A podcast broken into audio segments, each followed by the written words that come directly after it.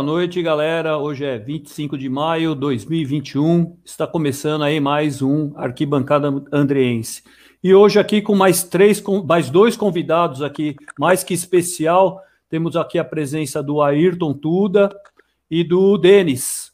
E, mas antes de começar a live, eu queria dar uns parabéns para o nosso amigo José Eduardo, está fazendo aniversário hoje, nosso amigo administrador aqui, batalhador aqui da, da Arquibancada. Então, quero mandar um grande abraço aí, felicidade, muita paz, meu amigo, muita saúde aí para você.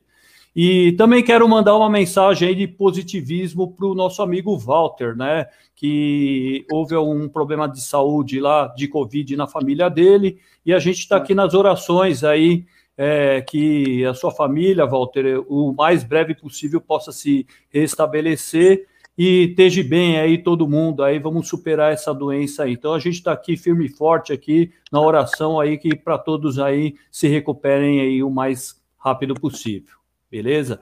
Então estamos aí com o Ayrton e com o Denis. Ayrton aí já é um velho conhecido, o Denis também, né? Eu vou, eu vou começar pelo Ayrton, né? Para ele se apresentar aí. Acho que muita gente já conhece ele, e os que não conhecem, né, Ayrton? Boa noite, meu. uma honra aí ter você aí na, na nossa live do Arquibancada. Com certeza a gente vai ter muito papo aí para contar. Nós temos aí mais de um ano sem ir na arquibancada, sem reunir aí os torcedores. Eu acho que está todo mundo aí sentindo essa falta. Torcida Andreense é uma família, né? Como você sabe, há anos, né? Há décadas a gente já está junto aí na estrada, né? Então a gente está sentindo muita falta. Então é uma honra ter aí você aí no arquibancada aí com a gente. Gostaria que você desse boa noite aí para o pessoal, né? boas-vindas, e fale aí um pouquinho de você, da sua história, Ayrton. Fique à vontade. Boa noite, meu amigo. Boa noite, boa noite a todos. É um prazer estar aqui na Arquibancada Andreense. É, eu sou o Ayrton, da Tuda, como todo mundo, a grande maioria já me conhece.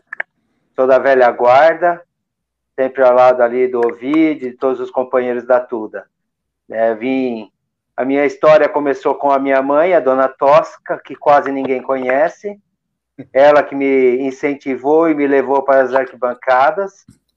Mas o meu primeiro jogo mesmo foi com meu finado pai, em 1979, contra o Marília, e jogando em Bauru, disputando o rebolo para o acesso. Para o acesso ou para o descenso? Descenso. Né? Foi o primeiro jogo que eu fui assistir, foi Santo André e Marília, em Bauru, em 1979. E daí para frente, a paixão só aumentou. É, só complementando, Ayrton, isso foi o rebolo mesmo. O que, que aconteceu? Rebolo, lembro, né? É, eu lembro bem na época, só para a gente dar uma melhorada aí na história, né? Eu lembro na época o Santo André foi vice-campeão da intermediária. É, a vaga era só para um, é aquela briga que a gente sempre coloca aí na internet, que é aquela briga de São José, Taubaté e Guaratinguetá, né? E o Santo André foi vice. Né? E naquela época tinha um regulamento meio esdrúxulo que jogava o vice-campeão da intermediária, o segundo lugar, com o penúltimo colocado da divisão principal, que foi o Marília, né? E aí você é. pegou esse jogo aí que infelizmente foi uma desonestidade muito grande, porque acabaram levando o jogo lá para Bauru, não foi? E, foi. E, e isso prejudicou bastante o Ramalhão, né? Mas mesmo assim, não tirou o seu brilho aí de torcedor em seguir em frente e acreditar, né? Que dias melhores viriam aí pela frente, né? Mas foi realmente, mas foi realmente um, um, um, um rebolo e, e o Santo André foi prejudicado ter que jogar o jogo lá em Bauru, próximo à Marília, né? E isso Com foi certeza. prejudicial.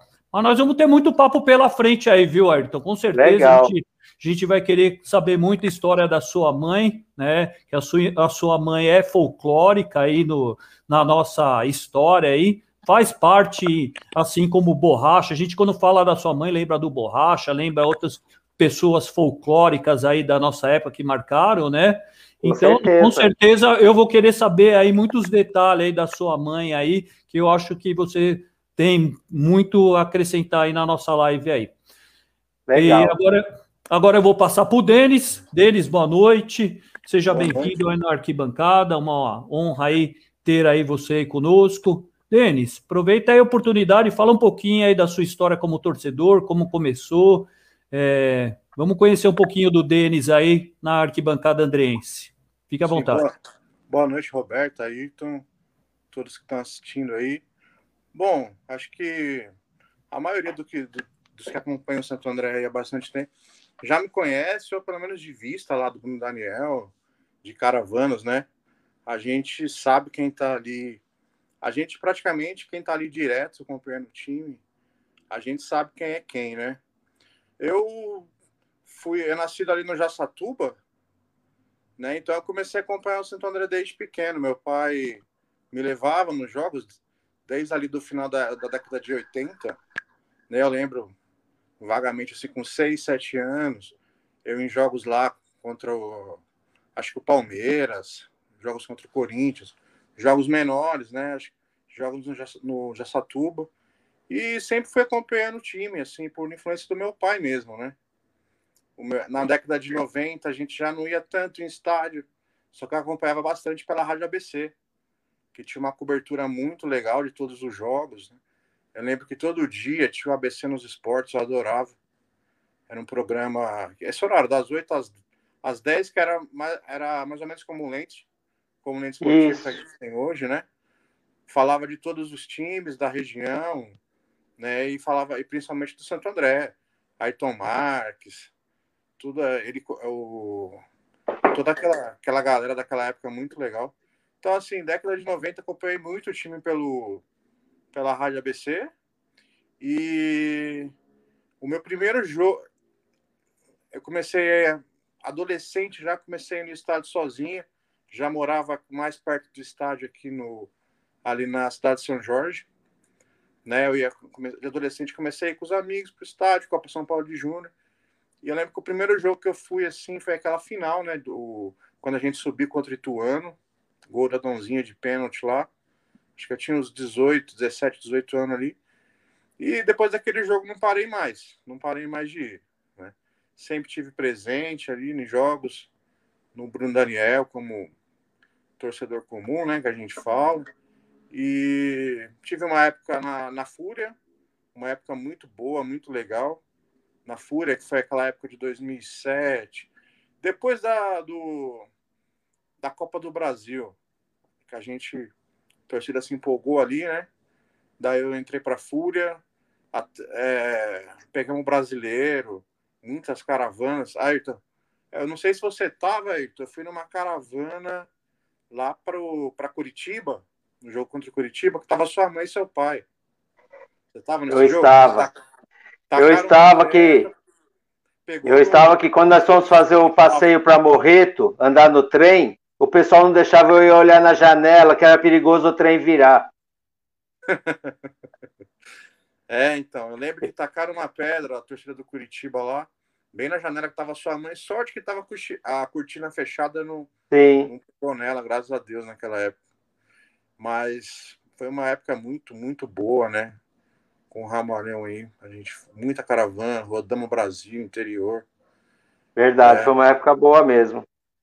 É, só uma per... O Denis comentou um assunto que eu acho que é até importante a gente passar aqui no nosso canal, né? Que muitos, acho que talvez os torcedores mais novatos, né? O Ayrton, o Denis, não, não têm conhecimento que nós já tivemos o estádio distrital do, Jata, do Jaçatuba como um Sim. estádio que mandou jogos do Ramalhão, né? Como você comentou sobre esse assunto, até queria até ouvir do Ayrton um pouquinho, se ele lembra alguma história de jogos do, do Jaça, né? Porque antigamente era era estádio distrital do Jaçatuba. Então ele não era o clube do Santo André. Então ele era um estádio, um segundo estádio aqui, vamos se dizer aqui do, da cidade de Santo André.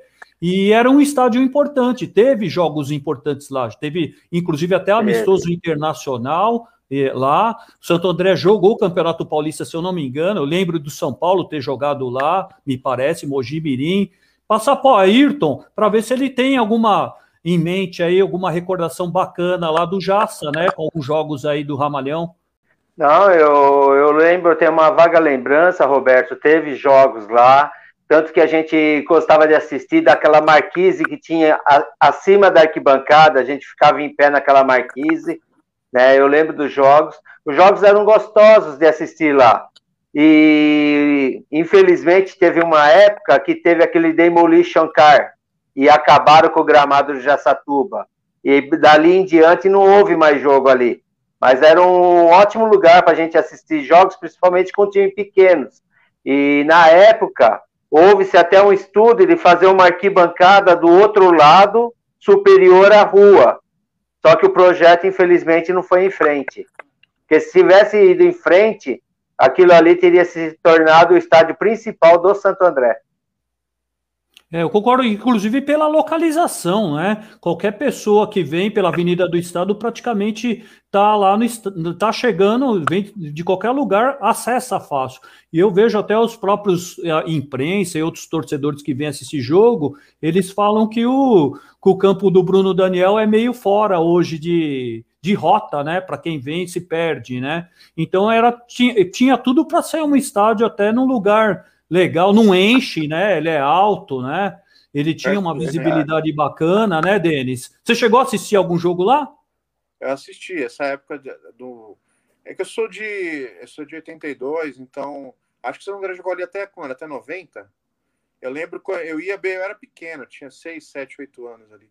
Acho que Chegou a jogar, viu? Anos 80, viu, Denis? Chegou é, eu lembro por... que os primeiros jogos que eu assisti era lá, que era perto de casa, eu ia a pé com meu pai, e a gente ficava muito perto do campo, era muito legal.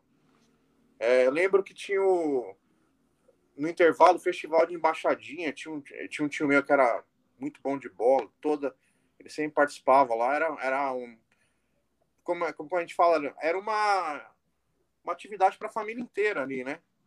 E as famílias inteiras, tinha, era, muito, era muito cheio o estado sempre, era muito prestigiado. E, infelizmente, né, se a gente tivesse o estádio lá, por mais que fosse uma capacidade menor, como vocês falaram, é bem localizado, ali é perto do centro, né? Dá para o pessoal ir a, ir a pé, né? É facilitado para todo mundo chegar de todo lado. E a gente talvez não tenha essa dependência tão grande do Bruno Daniel, né? De repente sendo um estádio menor, dentro do clube ali, é, como muitos times têm estádio dentro do clube, Juventus, o Nacional, o, o próprio Palmeiras, né? Tinha acho que a gente, a gente, a gente poderia ter, tido, ter mantido lá o Jacituba, né? Como o estádio do Santo André. E a gente não teria essa dependência toda do Bruno que a gente tem, né? É hoje verdade. em dia. É Ô Ayrton, a gente está até conversando outro dia. Você acha que ainda o molde clube é suficiente para tocar o futebol ou você acha que precisa dar uma remodelada aí? Você acha que o social hoje é, é você acha que ainda é ele é útil para você ajudar no futebol ou você acha que precisa fazer algo diferente para poder ajudar? Ah, eu, eu não vejo o social assim tão ligado ao clube, porque se você pegar o próprio Santo André, a maioria dos frequentadores do Jaçatuba não torce para o Santo André. Todos eles têm o, segundo, o primeiro time o Santo André seria uma segunda opção para a maioria deles lá. Né? Então eu não vejo o social alocado ao Santo André. Mas houve uma época que eles incentivavam, principalmente a molecada que disputava os campeonatos internos, assistir os jogos do Santo André. Eles incentivavam. E isso acabou parando. Eu lembro que eles distribuíam ingressos para quem queria assistir jogo. Então, isso incentivava o filho levar o pai para o jogo.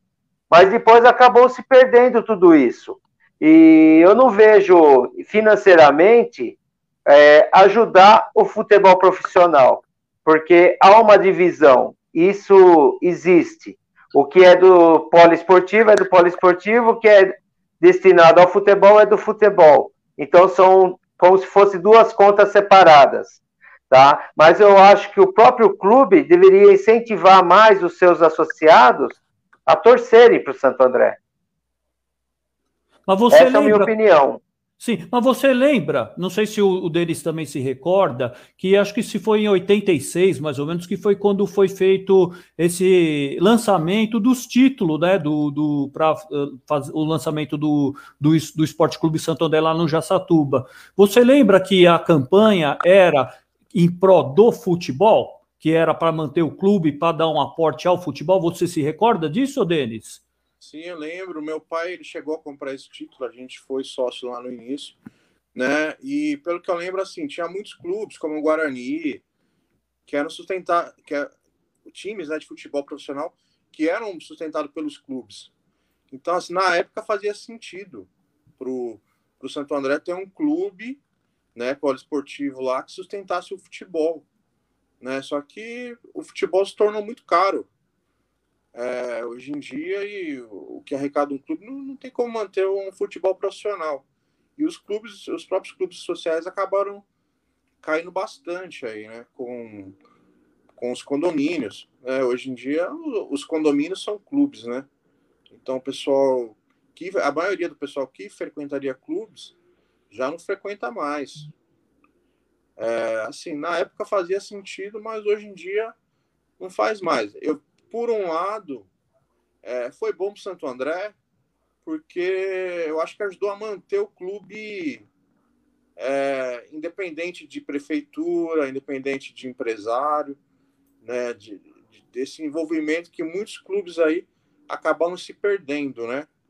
É, caíram na mão de, de empresário, de, de gestão de prefeitura e depois acabaram se perdendo aí muitos clubes paulistas tradicionais aí, Paulista de Jundiaí, Mojimirim, né? Na parte de endividamento aí a gente vê o, o São Caetano com uma dívida impagável, o a Portuguesa, muitos e muitos times. E assim, a, o Santo André acabou não se endividando porque é, cai, cai, cairia cairá sobre o clube, né?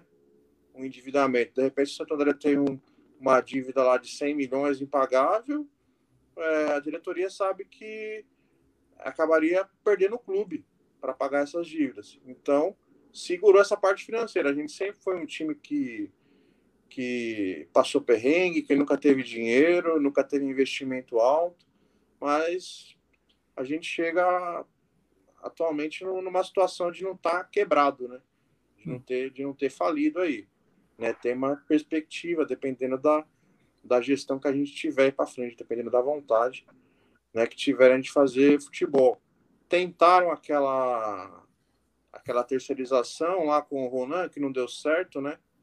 Foi uma ideia legal na época, eu acho, de, de, de pegar vários empresários aqui da, da região que gostam do clube, né, e vender cotas, só que o Ronan entrou e monopolizou lá o negócio, queria mandar, e era uma pessoa que não entendia de futebol, e acabou dando no que deu, né?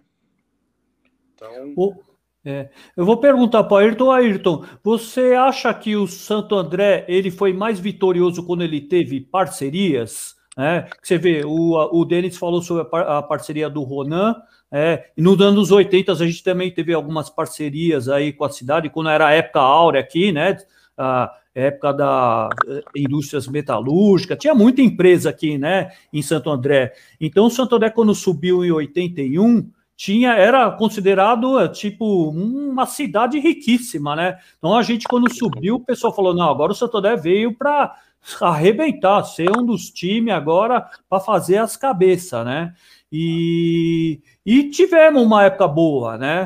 E é, aí, aí a pergunta é essa que eu te faço: você acha que essas parcerias realmente foi, foi o, o o, o que realmente fez o Santo André ser vitorioso, ou você acha que foi um outro motivo aí diferente? É, não, Roberto, é, sem dúvida, toda parceria vinculada ao Santo André sempre foi benéfica.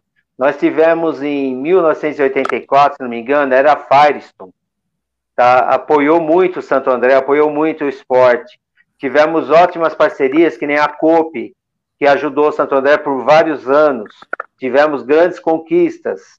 Né? Então, toda a parceria vem para ajudar e incentivar o elenco, porque são mais recursos financeiros que entram. E isso ajuda em folha de pagamento, ajuda em tudo. Então, quer dizer, um time que, que nem você falou, nós, em 1981, nós éramos considerados uma cidade industrial, uma das maiores do estado de São Paulo era um viveiro, era um viveiro grande de empresas. Só que a maioria das empresas não apoiava o time da cidade. Era difícil, como é difícil ainda hoje, você conseguir um patrocínio. É que nem eu fiquei sabendo que a COP patrocina, a COP, se não me engano, acho que é de Campinas, patrocina o time de lá. E nós aqui não temos patrocínio. né, da cooperativa. A gente tem que lutar com o pouco que nós temos. Os recursos são poucos, mas estamos fazendo o que é possível. Mas já houve a época, uma, uma época gloriosa do Santo André, realmente. Tá? Uma época que nós tivemos Cotedale, tivemos a COP, tudo junto. Então foi uma época muito boa. E, e vale a pena esse incentivo. E você, deixa eu perguntar, vocês lembram que nos anos 80, antes, de, antes que a gente ia para o estádio, a gente via jornada dupla, não sei se vocês se recordam. Tinha o primeiro jogo que era dos aspirantes e depois vinha o jogo principal. Você se recorda, Denis? E vamos passar o Denis primeiro, depois eu passo para você, Ayrton. É, eu não me recordo, assim, porque eu era, eu era criança na época. Né? Então não, eu não tenho tantos detalhes. Isso eu sei que acontecia, assim, por acompanhar é, até a década de 90 era bem forte os times de, de, aspirantes, né? Mas eu lembro que tinha bastante entretenimento no, nos jogos, né? Como eu falei, tinha campeonato de embaixadinha, na... isso é uma coisa que eu tenho na cabeça no, no intervalo de jogos. Tinha muita coisa que atraía muito público, família, né? Então, é, eu vou passar. Você lembra, Ayrton, como que era? Que a gente ia para o jogo do Santander, o jogo era quatro horas, a gente chegava a uma hora para assistir os jogos Sim. dos aspirantes. Você lembra? Conta um pouquinho como que era essa época aí. Não, sim, eu lembro. Era tipo a gente passava praticamente o domingo nosso no estádio, né? Que a gente chegava cedo, assistia os aspirantes, né? Torcia, já gritava com os aspirantes e depois ainda tinha que continuar gritando com o time profissional. Mas era, foi uma época muito boa, porque era um incentivo para o próprio clube, clube manter uma categoria de base. Aquilo era, era fundamental, porque você tendo a base, você ia ter o aspirante e depois o profissional. E um era coligado ao outro. Então foi, foi uma época boa. E eu acho que, não sei hoje em dia se seria válido manter isso ou não. Que os custos hoje, como o deles falou, o futebol é caro. Né? Então hoje eu não sei se seria viável ter esse, esse torneio de aspirantes, né? Mas foi uma boa iniciativa na época. É, porque eu lembro, eu lembro bem que aí começava antes, então, inclusive, a torcida já estava tudo aposta na arquibancada. Eles ficavam torcendo. O mesmo que era o, o, time dos aspirantes, a torcida vibrava com o gol, era muito bacana, né? Então, eu acho que seria um atrativo a mais, na minha opinião, pensando lá pelo mais lá para trás, porque você já ia colocar esses jovens aí jogadores Aí na pressão da torcida, na, porque todo jogo você sabe como que é, né? Quando você vai no campo fora, a pressão de torcida é bem grande, né? Para já eh, os jogadores mais novos já tá tendo essa interação, se sentir mais à vontade com a pressão de torcedor, né? Seria bacana, né? Se tivesse isso, porque as categorias de base continuam com seus torneios, mas só que é uns horários que acho que pouca gente acompanha, né? Isso também. Então, eu acho que o, o, o, os torcedores entendeu? Se ele não acompanha via internet ou no jornal alguma informação, ele nem sabe exatamente o que está acontecendo com a categoria de base, né? Seria importante, né? Talvez, né? É, tentar rever, né? Quem sabe, né? Ter esse, esse evento aí antes do jogo, né? É, e. Ô, Roberto, tem um detalhe aí.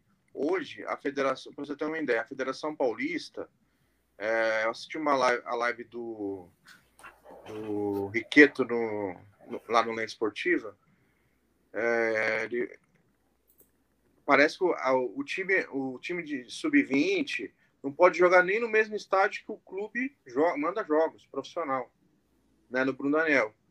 O Santo André para mandar jogos da base vai precisar ter um outro local para mandar jogos. Provavelmente eles vão ter que arrumar um campo lá no CT para mandar jogos então, assim, é uma coisa que pela própria, pelo próprio regulamento da federação né, não pode mais. Né? Não pode nem usar o Bruno Daniel e, e temos esses horários loucos aí, né? É, eu acho que também para preservar o gramado, né? Então, é. porque dois jogos seguidos ia é. detonar o gramado, né? Então, acho que mais pela essa questão aí de da manutenção do gramado. Mas era um atrativo diferente, né? Ô Ayrton, deixa eu te perguntar uma coisa. Por acaso você entrou alguma, alguma vez de mascote lá com o time do Santo André, quando você era mais jovem? Sim, eu era mascote. Entrou? Era mascote. Com, no, na época do, com o time de 81, eu me tornei mascote. E todos os jogos eu entrava, daí no intervalo tinha aquela famosa pelada, né, entre os mascotes, onde a bola corria todo mundo. É, foi uma época muito boa. É, eu tenho a carteirinha de mascote até hoje. Ah, legal. Posso sair um dia aí na rede social para a gente ver, né? Porque é uma relíquia, né? Com é, certeza. Torcedor não sabe, mas assim, a nossa época era bacana, porque é uma coisa que eu sinto bastante falta aí. Não sei se o Denis também chegou a acompanhar, que quando terminava o jogo, a gente entrava dentro do vestiário, não era, Ayrton? E a gente ia lá com todos os jogadores e os jogadores recebiam a gente numa coisa muito legal, dava autógrafo, dava atendia o torcedor assim com uma humildade bem bacana. Então eu estava até outro dia pensando aqui, falei, puxa vida, como a gente sente falta disso, né, Ayrton? Porque a gente terminava o jogo, aí tava lá os repórteres lá tudo dentro do vestiário e a gente entrava lá para conhecer o jogador e depois da partida. E aí eu lembro dessa, dessas situações aí, me dá uma saudades, viu? Você chegou a pegar essa época aí, Ayrton? Eu peguei, peguei sim. A gente entrava dentro do vestiário para conversar com os jogadores, para parabenizar. Eu muitas vezes cheguei a participar de oração lá dentro, tá? tinha o altarzinho lá, fazia oração, depois cantava o hino. Cheguei a acompanhar essa época também, né? Mas aquele final de jogo, aquele a resenha do vestiário era muito bacana mesmo, porque a torcida acabava o jogo, ia tudo pro vestiário, uns podiam entrar, outros não entravam, né? Daí ficava todo mundo ali, acabava o jogo, vai, tipo, seis horas da tarde, era oito horas da noite, nós estávamos no Brunão ainda. Tava tudo ali conversando, resenhando, falando do jogo, conversando com os jogadores. Os jogadores paravam naquela escadinha da saída do vestiário, ficava conversando com as mulheres, né, que não podiam entrar, ficava ali aquela resenha toda com a minha mãe na época, a dona Cida, a Tânia, ficava tudo as meninas, as mulheres, né, na verdade, né, conversando ali, os jogadores encostavam também, e a mesma coisa que eles conversavam com a gente, eles acabavam conversando com elas também. Então, tinha essa afinidade. A minha mãe tinha um carisma muito grande, tanto que jogadores chamavam ela de tia, de mãe, era muito bacana essa época. E o Denis, chegou pegar, você chegou a acompanhar essa, essa parte aí, ô Denis? Não, infelizmente não, eu não peguei essa época, não. Puxa, mas que... que eu ia todo uniformizado pro estádio, né? Camisa, meião, que chute. Mas eu não cheguei a ser mascote tão, não. É, porque antigamente era bacana que a gente ia, entrava lá no vestiário, fazia. É, ia 8 horas da noite, né? Você andava lá, tinha tudo aquele. aquele é, tinha o jogo de aspirante, tinha depois o pós-jogo, os repórteres ficavam lá, aí tinha saída de vestiário. Pô, era, era muito gostoso. Você passava o domingo praticamente no estádio, né, Ayrton? É verdade. Eu não tinha hora para voltar para casa, não. A minha sorte, como eu sempre morei perto do estádio, né? Então esse problema já não tinha, né? Podia ficar lá até o, o último apagar das luzes que eu estava perto de casa. Mas é uma época muito boa, foi, foi mesmo. O Ayrton, aí uma pergunta, voltando aí no, na questão da sua mãe, né, que foi a matriarca aí do Santo André. Como você lembra como que foi a história da sua mãe? Conto, eu também não sei. Queria que você contasse para gente como que criou esse amor da sua mãe, do Santo André, essa identidade toda, e ela acompanhar assim o, o Ramalhão todo jogo, fazer caravana, fazer muitas amizades como ela fez e ser tão querida. Conta pra gente aí um, um resumo de como foi a trajetória da sua mãe lá no começo, que ela ganhou esse status aí de matriarca aí do Santo André. A, a minha mãe, ela vem, vem de uma família que sempre gostaram de futebol. Os meus tios, os meus tios, eles jogavam no América de Santo André. Era um clube que tinha na Liga Amadora. Né? Meu pai, meu pai jogava também. E a minha mãe, ela sempre ficou ligada ao futebol, porque eles eram em quatro irmãos. Eles iam jogar bola e sempre faltava alguém para jogar no gol. Então, a minha mãe era sempre a goleira para eles. Então, a, o amor dela por futebol começou desde pequena, porque meus tios saíam para trabalhar ou para estudar e falavam para ela que ela tinha que escutar os jogos do Corinthians, né, que na época era o corintiana, né, tinha que escutar os jogos do Corinthians para contar para eles como que foi a partida. E minha mãe sempre prestativa, ela marcava cartão, marcava quem fez gol e aí passava passo a passo para eles, como se fosse um jornalista. E esse amor pro futebol sempre foi crescendo. E depois ela veio trabalhar, ela abriu uma lanchonete no Fórum de Santo André, onde começou a ter contato com muito mais gente. Né, e todo mundo falava do time. O Santo André começou naquela sessão de 79. E, e para você ter uma ideia, em 77, ela organizou caravana para a final Corinthians e Ponte Preta. Saíram seis ônibus do Fórum de Santo André para aquela final. Né? E ela sempre foi ligada a futebol. Daí começaram, né? Vamos acompanhar o Santo André, não sei o que, acompanhar o Santo André. Daí ela começou aquela paixão dela pelo Santo André e assim ela foi levando a família. Levou eu, levou meus irmãos, foi todo mundo, todo mundo foi nessa. E o amor permanece. E, e a minha mãe, eu, eu, eu não vou me estender muito, senão eu vou me emocionar, né? Mas ela foi fundamental para muita gente. Minha mãe era uma conselheira enorme para muita gente, muita gente procurava ela para conversar, para resenhar. Minha mãe sempre foi uma pessoa muito ativa em relação ao futebol. E o Ayrton, conta aí para o pessoal como que era o, como que era a sua mãe torcendo lá na arquibancada. Ela era, era, era tranquila ou ela era agitada? Como que era o perfil da sua mãe durante o jogo do Ramalhão? Imagina, super agitada, aquilo lá não, não tinha como não, não dava para segurar a baixinha não, meu. A baixinha ficava nervosa, ficava brava, xingava o jogador quando errava. É, é, é o sangue andreense, né? É o sangue de torcedor, né? Então não tinha jeito. Ela só acalmava um pouco quando ela tinha que segurar a neta no colo durante o jogo. Daí ela acalmava um pouco. Mas de resto, meu, a, a mulher era brava, viu? Ela xingava. Ela xingou o policial já, que eu lembro. Né? Então, quer dizer, ela não é, não é que se cheira, não. A mulher era arretada.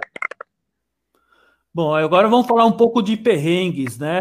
Que o Denis e o Ayrton viajaram bastante aí em caravanas aí com o Santo André, né? Vamos fazer uma recordação aí, Denis, de alguns perrengues aí, de alguns jogos fora aí, que você se recorda aí. Conta aí para nossos amigos torcedores aí algumas histórias assim que você lembra aí, que foi história de perrengues aí de jogos aí fora? É, o, o primeiro que eu passei assim já na já no, acho que no começo ali de 2000, foi aquele jogo lá da Paraguaçuense, né? Clássico, que a gente foi para um jogo lá na Paragua, lá em Paraguaçu Paulista e caipira correndo atrás da gente com enxada, tacando pedra no ônibus. É... Nossa, foi complicado. Era só paulada, né? Nessa época no interior. O pessoal fala de violência hoje, mas sempre existiu, né? Sempre existiu. É... Eu lembro no contra o Santos em 2010, na... no primeiro jogo da final, a gente saiu nos ônibus da IPT aqui de Santo André. Fomos em muitos ônibus, né? Só que a gente saiu em dois ônibus na frente. É, os motoristas foram embora, esperaram a escolta. Chegaram na frente do Pacaembu, lá naquela praça, em frente ao Pacaembu, e começaram a rodar lá, procurando a entrada, e lotado de Santista ali. E a gente tudo quieto, todo mundo quieto, quieto, quieto, mas tinha um, um bêbado dentro do ônibus lá que começou a gritar, Santos, né? Xingar os caras, os caras olharam lá, perceberam, tá, o pessoal da Jovens do Santos, pegaram o paralelepípedo que tinha lá, vieram para atacar a sorte, que desceu a, cavala, desceu a cavalaria. Né? E espantou os caras, atacaram bomba, tá, mas chegaram a atacar pedra no ônibus, quebrar vidro. É, e caravanas, né? É, época do, de Copa do Brasil, Copa do Brasil, lá no quanto Atlético, é, tentaram invadir a nossa. Tentaram não, invadiram a quando a gente estava comprando ingresso ali, meu, batendo todo mundo. É, caravanas para o brasileiro, Paraná sempre foi complicado ali, o Paraná Clube, Curitiba, né? assim, muito perrengue, muito perrengue. Tinha as partes boas, né? É, Rio de Janeiro, a gente foi em jogos contra times menores lá, contra o Botafogo, Vasco. O pessoal amava a gente, né? Pelo, por 2004, contra o Flamengo. Então, tratava a gente muito bem. É, tivemos viagens boas, mas muito perrengue também, muito perrengue. É, muita briga, pedrada. Esse dia da, da, da mãe do Ayrton lá, quebraram o vidro do ônibus. E era um inverno assim, meio de ano, Curitiba, devia estar 5 graus lá e a gente voltou, todo mundo passando frio, porque os vidros quebrados, né? Foi mesmo. É, ônibus que quebra no meio da estrada. Lembra um jogo voltando de Curitiba, Ayrton? Acho que foi esse jogo aí, não sei se foi esse ou se foi outro. Que a gente tinha o Luciano, que era o, o motorista que levava a gente muito em, em caravanas. Ele, ele conseguiu arrumar um ônibus com, com um arame que tinha uma bandeira nossa. Não sei o que, que ele fez lá no meio da, da Red Bittencourt. A gente já ficou quebrado muito tempo. Mas era gostoso, né? Era gostoso acompanhar o Santo André. Né? E nessa época, a gente foi muito criticado, né? Quando a gente chegou no, na, na Série A do Brasileiro, porque a gente deu azar de subir junto com o Barueri. Né? Então a imprensa aí da capital do Brasil inteiro é, pegou muito no pé, né? Tinha também o, o, trauma do São Caetano, que era um time sem torcida, né?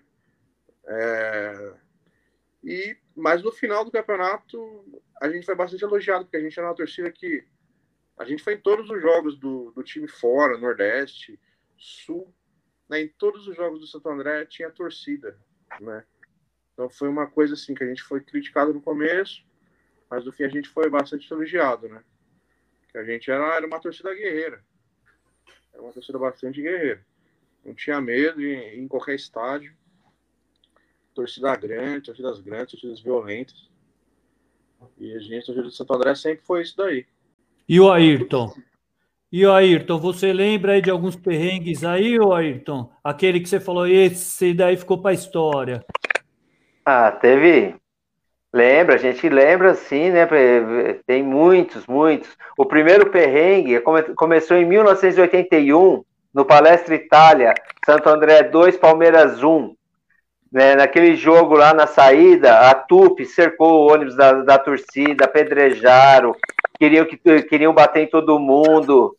Né? Então, o primeiro perrengue já começou em 81 com a TUP, né? mas enfim, acabamos conseguindo sair de lá com os vidros quebrados, mas conseguimos chegar em Santo André, todo mundo são e salvo. Ah, uma história que marca muito, minha, eu não lembro que ano que foi, foi contra o 15 de Jaú, um jogo lá em Jaú.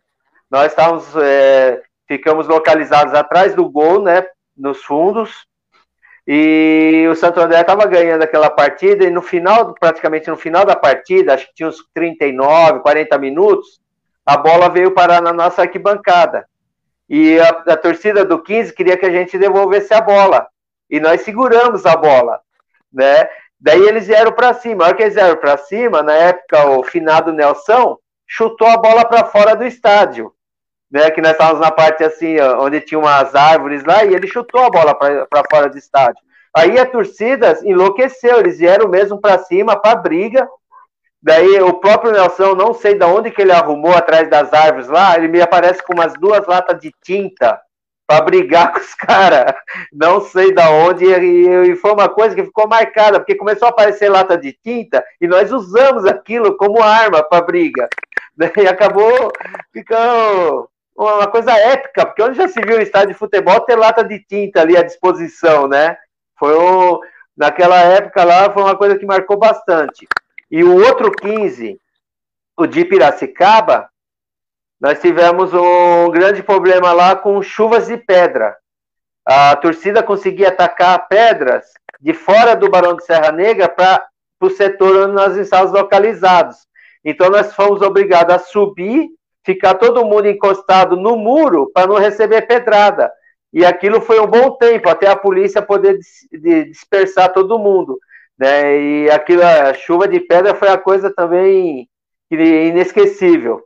E fora as outras, né, que, que a gente passa na vida, que, que nem o Denis falou, de ônibus quebrar, a gente ter que ficar aguardando, que nem o, a final daquela Copa Paulista, que o Santo foi campeão em cima do Botafogo, aquele dia da chuva que choveu o jogo inteiro, nosso ônibus quebrou, nós ficamos mais de quatro horas esperando o ônibus reserva para ir buscar nós. Né? Então, são todos os perrengues que a gente passa acompanhando Santo André. Né? E, e é, é, história, é história que fica para a gente guardar para sempre. Eu não sei se você estava, aí, é, é uma, foi um jogo, acho que na década, final da década de 70, contra o São José, que acertaram um garotinho. Nossa, saiu no jornal na época. Machucaram feio. Um, uma criança. Sim, esse, esse, esse jogo no Vale do Paraíba eu lembro, mas eu não estava, eu acompanhei pela televisão, fiquei sabendo. Na época também acertaram o, o Wagner Lima, que depois ficou, foi jornalista da Gazeta Esportiva, nesse jogo acertaram ele também. Foi uma coisa muito feia, que eu lembro que o pessoal tinha que deitar na arquibancada, deitar na arquibancada para se proteger de rojão, de pedra. É, eu lembro muito disso, eu, mas eu acompanhei mais pela TV essa época de 79, nesses anos aí. É, o Roberto caiu aí? Eu acho que sim, ele abandonou nós. ele abandonou. É bom que não tem pergunta deles. É, a gente vai conversando aqui. Verdade. Aê, meu não, amigo. Mas... Tive um probleminha técnico aí, estou voltando aí. Tô, tô, tô salvo aqui. Então vamos tá lá. Salvo. O Ayrton estava falando dos perrengues aí. Conseguiu concluir, ô Ayrton? Não, consegui. É, são muitas histórias, né? São muitas lembranças. Né? Então eu contei duas principais que foram com os dois 15, né? Tanto 15 de Jaú como 15 de Piracicaba. E fora outros perrengues que a gente passou também, né? Que nem e mesmo em São José também teve uma época que houve brigas de torcidas. Nós chegamos no estádio e não podia entrar com a camisa do Santo André. Tivemos que assistir jogo sem camisa. E cada uma que acontece nesse futebol afora, viu? É verdade. Vocês chegaram a pegar a batalha de lá do, do Bragança Paulista, na Série C? Você pegou, Denis? Não, esse jogo eu não, eu não fui. Mas assim, a, as nossas maiores rivalidades antigamente era São José, Bragantino, né? Os 15. Existia São Bernardo. Aliança, na verdade, né? É fora os times aqui do ABC, né? Sim. Eu, eu lembro, assim, de meu pai e meus tios quando a gente era pequeno, que a ideia, parece que do Santo André, da criação do time, era que a cidade realmente queria ter um time para rivalizar com o São José, com Campinas, que tinham times, né, com Piracicaba, com as grandes cidades do, do interior de São Paulo, né? Essa foi a ideia do, do, para nascer o Santo André, através lá da Liga de Várzea, da cidade, né? Da Liga Santo André de Futebol. Então acho que a gente já nasceu com essa rivalidade aí. Falando em perrengue, a semana, a semana passada o Nunes estava aí na nossa live, né? Não sei se vocês acompanharam, né?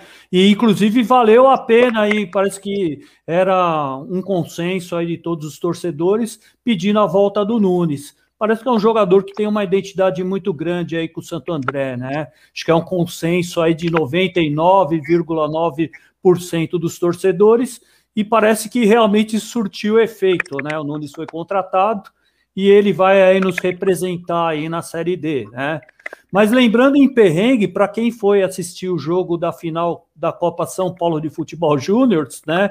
É, quando o Nunes foi, não sei se o Denis estava lá ou o Ayrton, se vão, se estava, vai recordar bem, Nunes quando imitou o porco, né? E a gente estava bem no meio da arquibancada, né? Esse dia a polícia militar deixou a torcida do Santander bem no centro, né?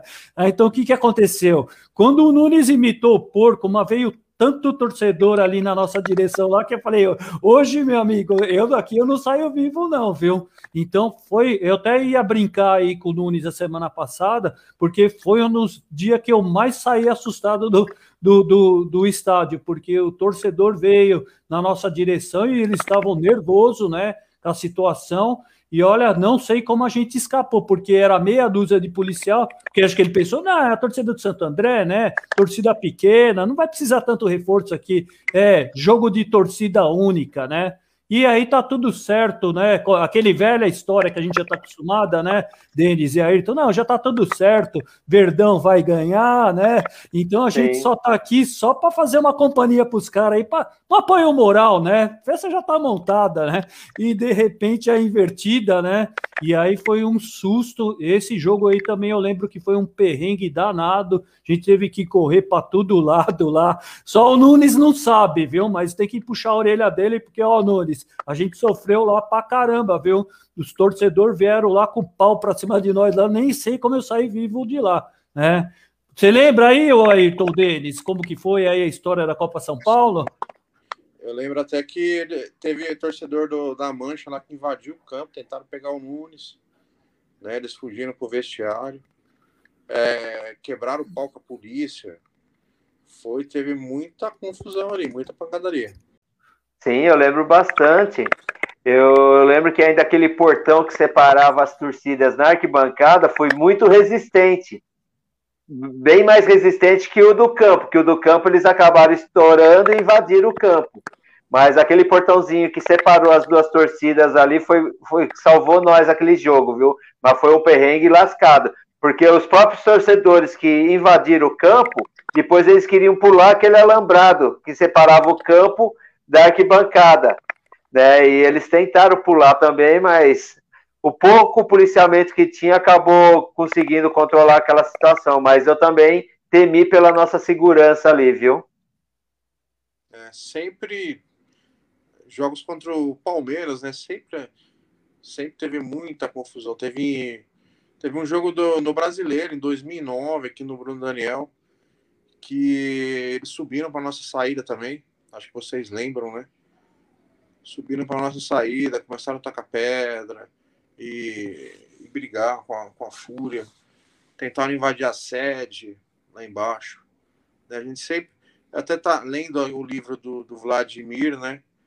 ele conta bem essa história do de 2003, que a rivalidade já vinha ali desde de jogos da, da base, do sub-20.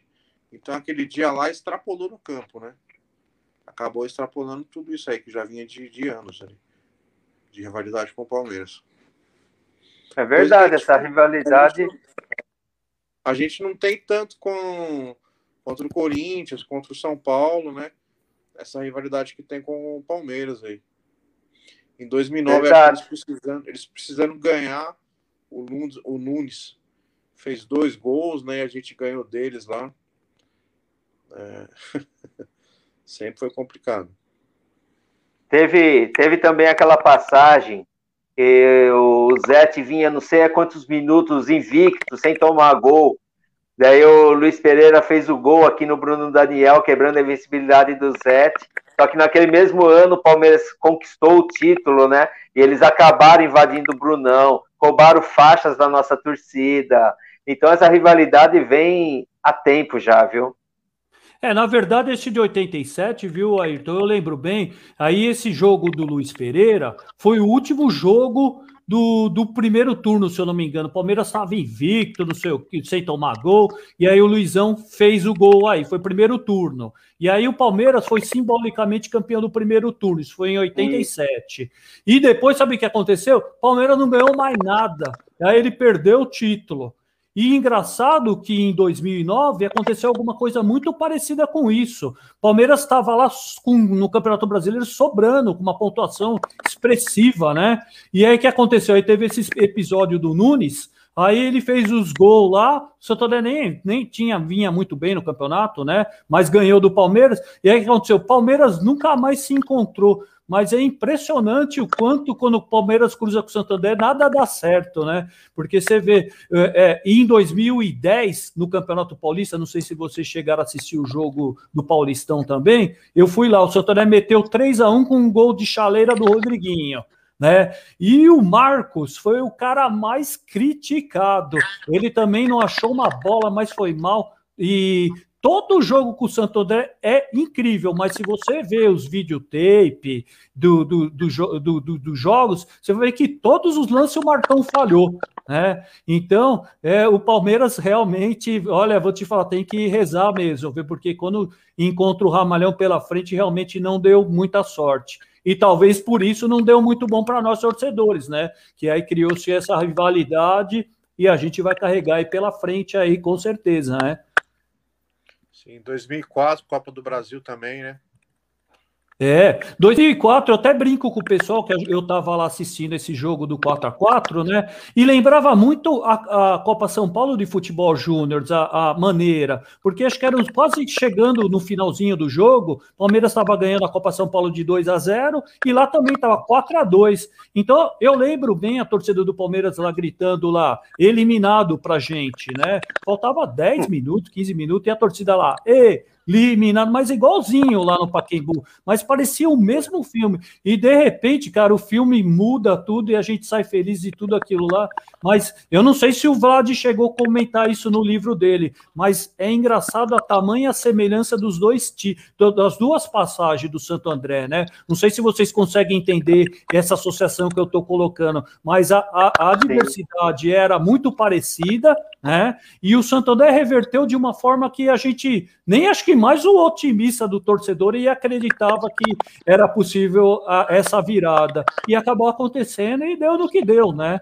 Mas é, existe uma coincidência muito grande aí nesses dois jogos, né? Não sei se você também tem essa mesma analogia aí, ô Denis. Concordo. Concordo. Eu acho que esse foi o jogo mais difícil do, da Copa do Brasil em 2004, porque contra o Flamengo foi tranquilo o segundo jogo. Santo André fez dois gols, controlou o jogo, o Flamengo não jogou nada. Agora esse jogo contra o Palmeiras foi, foi para cardíaco, né? Eles ganharam de 4 a 2, a gente empatou e se classificamos, né? É. E tem um fator importante, eu estava outro dia repassando o vídeo, né? Você vê como que é a coisa. Se o Santo André tivesse feito aquele gol que o Palmeiras fez de mão, acho que foi o segundo gol, até hoje a gente estava ouvindo essa conversa, pô, mas teve a ajuda da mão lá, né? Mas você vê que ninguém nem. É engraçado que quando o erro é a favor do time grande, né, Ayrton, que a gente sabe bem como que funciona, ninguém fala nada. A gente toma gol de impedimento lá em 2017 do São Paulo, de 4 metros, e o torcedor no outro dia está reclamando que o jogo de 2019, ele, o ano, lá aqui no Paulistão, ele foi sacaneado com gol impedido do Santo André. Mas não é engraçado, Ayrton, como o pessoal só vê o lado dele, a gente toma gol de mão direto, gol impedido, e ninguém fala nada, né? Agora os caras. E, e, aí, para e pra gente, todo mundo comenta aí sempre a diversidade, né? Não é uma coisa meio complicada? Com certeza, são dois pesos e duas medidas. É, contra time grande, até o juiz é sempre a favor do grande. Né? Não, então, na dúvida, é a favor do grande. A gente sempre foi prejudicado, vários jogos. Quantas vezes eu, eu lembro de ver diretores na época, né, quando a diretoria invadia o estádio, invadir o campo para peitar juiz. Hoje a gente não vê mais isso, né? Mas antigamente a gente via muito isso. Uh, diretores invadindo para querer peitar. Já vi diretor chutando porta de juiz no vestiário né, para pressionar. Isso é coisa é folclore mesmo de, de segunda divisão, né, de outras épocas, né, que existia muito isso, essa pressão. Mas no caso da dúvida, o time grande é sempre favorecido e isso não se fala. Realmente, a mídia não fala isso. Tá? O que, que você ouve falar de 2010? Que era para nós sermos campeão paulista. Se não é a gente que comenta, a mídia não fala. Apesar, Ailton, que foi numa transmissão esse ano do Paulista na Sport TV, não, eu não vou lembrar o nome do, do comentarista, mas ele falou: ah, se tivesse VAR naquela final de 2010. Sim, verdade. Campeão. Ele, fa ele falou. Né? Ele é, falou, é verdade, é verdade. Na verdade, foi o juiz que apitou o jogo da final, né? Ou foi, foi o juiz que apitou o jogo da final? Acho que não, né? Da final do Santo André, lá do Paulistão, que ele agora reanalisando, ele dizendo que se tivesse o VAR na época, ele voltaria atrás do lance, né? Então foi isso que ele estava falando lá a respeito do, do, do, lance. Então, quer dizer, nós somos prejudicados, perdemos um título, né? Poderíamos ter perdido o título da Copa do Brasil, porque o gol do Correia foi grotesco, né? Ele estendeu a mão de uma certa maneira lá e acabou fazendo o gol. E o Santander teve que correr dobrado para virar aquele jogo, né? Então, e ninguém são fatos que só a gente torcedor sabe, né? O quanto acaba pesando isso e, e para a gente ter que correr atrás para poder é, conseguir é, dar, passar por cima de tudo isso aí, mas se é o contrário, né? Realmente a gente acaba sempre é dois pesos, duas medidas, né? Infelizmente é, é assim que funciona, né? Mas lembrando que esse ano parece que nós somos salvos pela arbitragem, hein? Vocês concordam comigo? Hein, Denis? Concordo. Esse jogo contra o, contra o São Bento foi fundamental, né? Verdade. Empate, né? Porque o gol foi anulado lá, injustamente, regularmente, para o São Bento, porque se a gente tivesse perdido aquele jogo, o São Bento estaria com dois pontos a mais, a gente com um a menos, e a história seria totalmente outra, né? É verdade. Bom, vamos seguir em frente aqui, já estamos com um bom tempinho de live. Vamos falar um pouquinho do atual, né? A gente já conversou bastante do passado, aí vamos falar um pouquinho do atual, né? Santo André participou do Campeonato Paulista, é, teve uma participação meio que o torcedor não ficou muito feliz, né? A verdade é essa. Talvez até por causa da, da, da situação que a gente vive hoje, com a pandemia, não tem categoria de base, não tem, não tínhamos calendário nem nada, foi uma loteria, né? E graças a Deus sobrevivemos aí no Paulistão. Agora vem a Série D. Né? E aí vamos aproveitar, inclusive, a live. A semana passada, os meus companheiros aí fizeram uma campanha para voltar alguns jogadores aí, entre eles o, o Branquinho, o Nunes e o Adriano Apodi. Né? Vamos perguntar aí para o Denis, ô Denis, desses jogadores aí que passaram pelo Santo André, que tem uma certa identidade, quem você gostaria de ver na Série D? Fala aí para gente aí. Dos três? Não, de qualquer jogador que desses aí que você acha que está no mercado, já fizeram história, vestiu a camisa do Ramalhão, quem que você gostaria que viesse aí para o Ramalhão aí, que você acha que seria uma boa? Vamos fazer uma, uma propaganda aí, quem sabe aí chega aí na diretoria no consenso aí com os, com os torcedores. São tantos, né? É, o Nunes, com certeza, é, para identificação e por ser viável financeiramente. Gente estava até brincando no, nos grupos aí, eu comecei a sugerir Rômulo, né, Júnior Dutra, é, Bruno César, né, chutando alto. Assim, a gente teve muitos jogadores bons que passaram por aqui e, e gostam do time, né? De repente o próprio Ronaldo. Mas assim, a gente sabe que o teto salarial para a Série D vai ser baixo. Então acho assim, que a maioria realmente não são jogadores ali para que estão na, na, série B, jogam uma série C. O, né, o próprio Dudu Vieira aí que é, ainda tem contrato com o Santo André, né? acabou indo pro, pro Criciúma para jogar a série C. Então é, é, difícil. Mas assim, eu gostaria de ver o, o Branquinho. Tava na live aí semana passada, na, na live aqui. É, tá jogando muito bem na, na A3, né? Lá pelo São José, junto com, com o Santiago. Eu acho que ele cabia bem nesse time aí, nesse meio de campo. É um jogador identificado também como o Nunes. E, e tá com futebol ainda para agregar, assim como o Nunes, né? O Nunes, pelo que ele tá jogando aí, ele agrega não só na parte de identificação, né, com, com o time, com, com o Santo André, mas tecnicamente também, porque ele tá, tá guardando bastante, tá fazendo muitos gols ainda. Tá em forma, né, pra gente ver, tá fininho. Ele teve uma passagem na Série D o ano passado, acho que pelo Gama, né? Inclusive, ele continua, continua com faro de gol, né, o Nunes, né? Então, eu acho que aqui, com a camisa do Ramalhão, acho que é unanimidade. Realmente, o torcedor bota muita esperança aí no Nunes, porque ele sempre foi um artilheiro nato, mesmo com a idade avançada, lá debaixo das traves lá, ele sempre resolveu, fez gols aí e sempre ajudou o Ramalhão, sempre foi artilheiro. Né? É. E, e, e, o Ayrton, o que, que você acha que caberia aí, o Ayrton? Tem algum jogador aí que poderia somar com o Nunes aí no seu ponto de vista? Quem que você gostaria de ver no Ramalhão aí? Olha, realmente a, a vinda do Nunes foi é, é muito bem-vinda, foi o que a torcida queria realmente. É um, é um cara que vai agregar muito ao elenco do Santo André, pela experiência que ele tem, pela história que ele tem. Ele é, mesclado com a molecada vai passar muita coisa boa. Né? Então vai servir de um espelho para a molecada que tem no Santo André.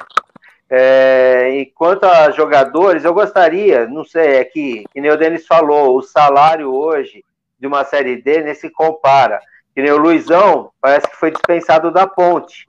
É um jogador que eu gostaria de ver de volta ao Santo André. Só que por questões financeiras não vai ser possível. Né? O Apodi, o Apodi também eu acho que caberia no Santo André. Não sei porque que não deu certo, se houve o contato ou não houve. Né? O Branquinho gostaria realmente também que retornasse ao Santo André. Tá? O próprio Baggio gostaria também de ver novamente no Santo André.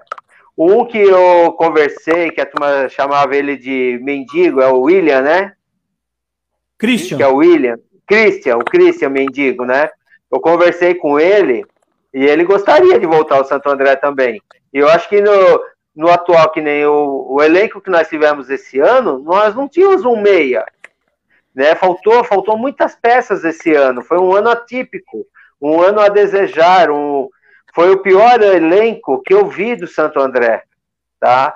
É, que nem o Denis lembrou bem, nós só não caímos por um erro de arbitragem. Porque se aquele gol do São Bento fosse validado, nós estaríamos na Série AD hoje. Série A2 hoje, perdão. Né? Então, quer dizer, foi um elenco muito limitado, mas graças à garra de alguns jogadores, conseguimos se salvar. Mas eu acho que o Nunes vai ser bom para nós.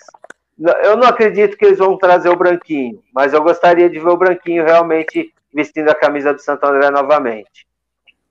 Nós temos aqui uns amigos torcedores dando alguma sugestão, né? Vamos aqui passar no Renatinho, Renato Ramos, aí um abraço aí obrigado pela sua participação. Ó, teve aqui, ó, sugeriu Caio Vieira, né? Um jogador aí que poderia vir aí, na opinião dele, para ajudar o Ramalhão.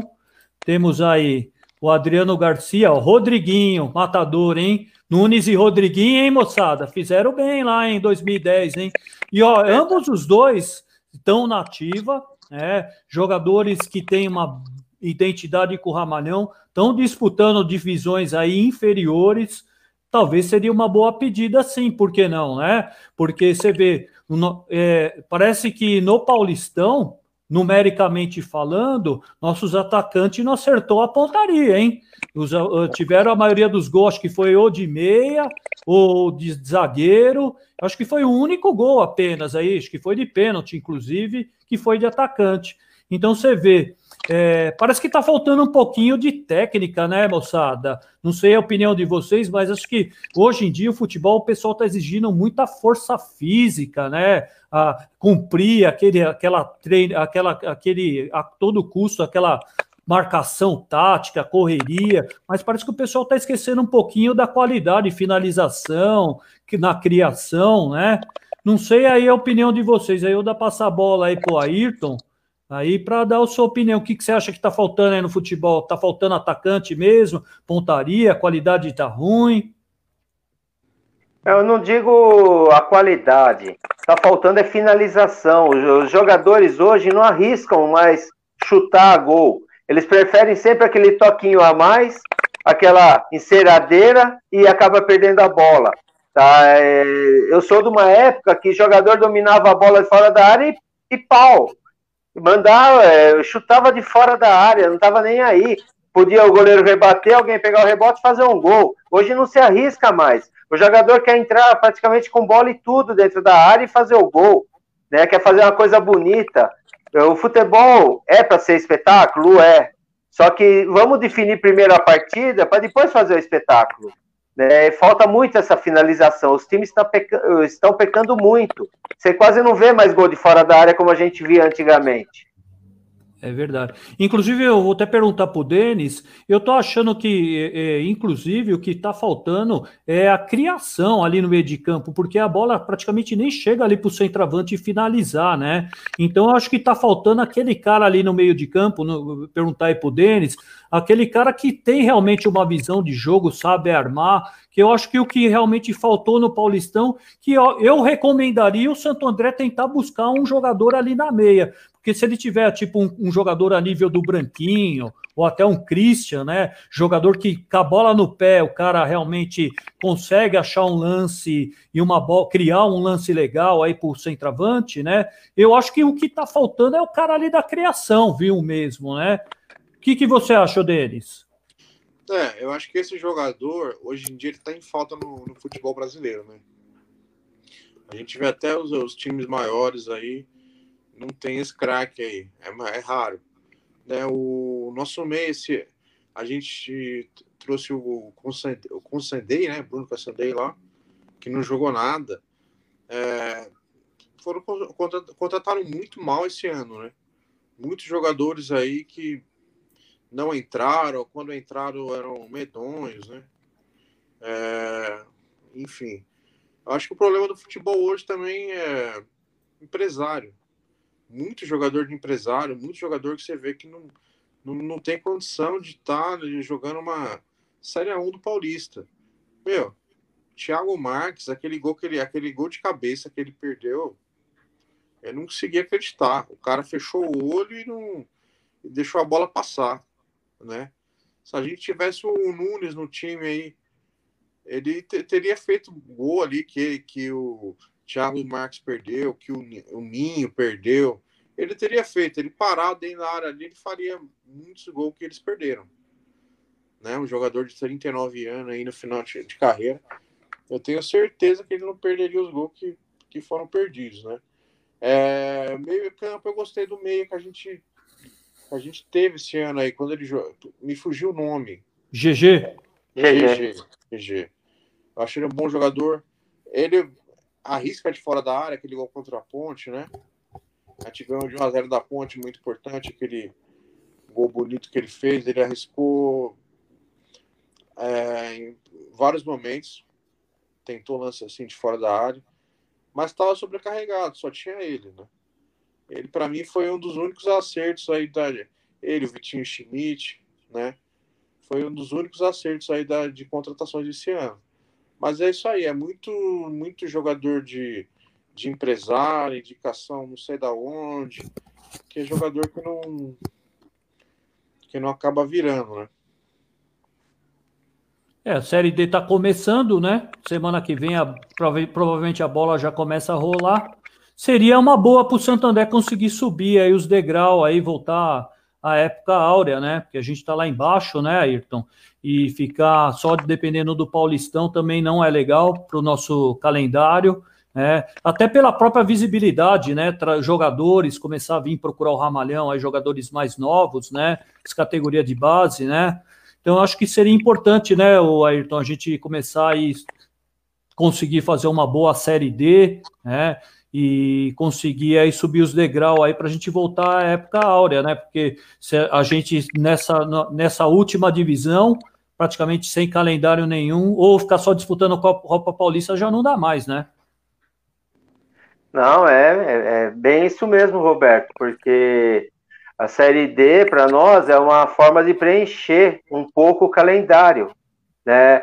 Porque não adianta o time ficar fazendo contrato com jogadores de quatro meses, porque não tem uma perspectiva para o resto do ano. Então, um time que vai só jogar seis meses e acabou o futebol, não pode isso.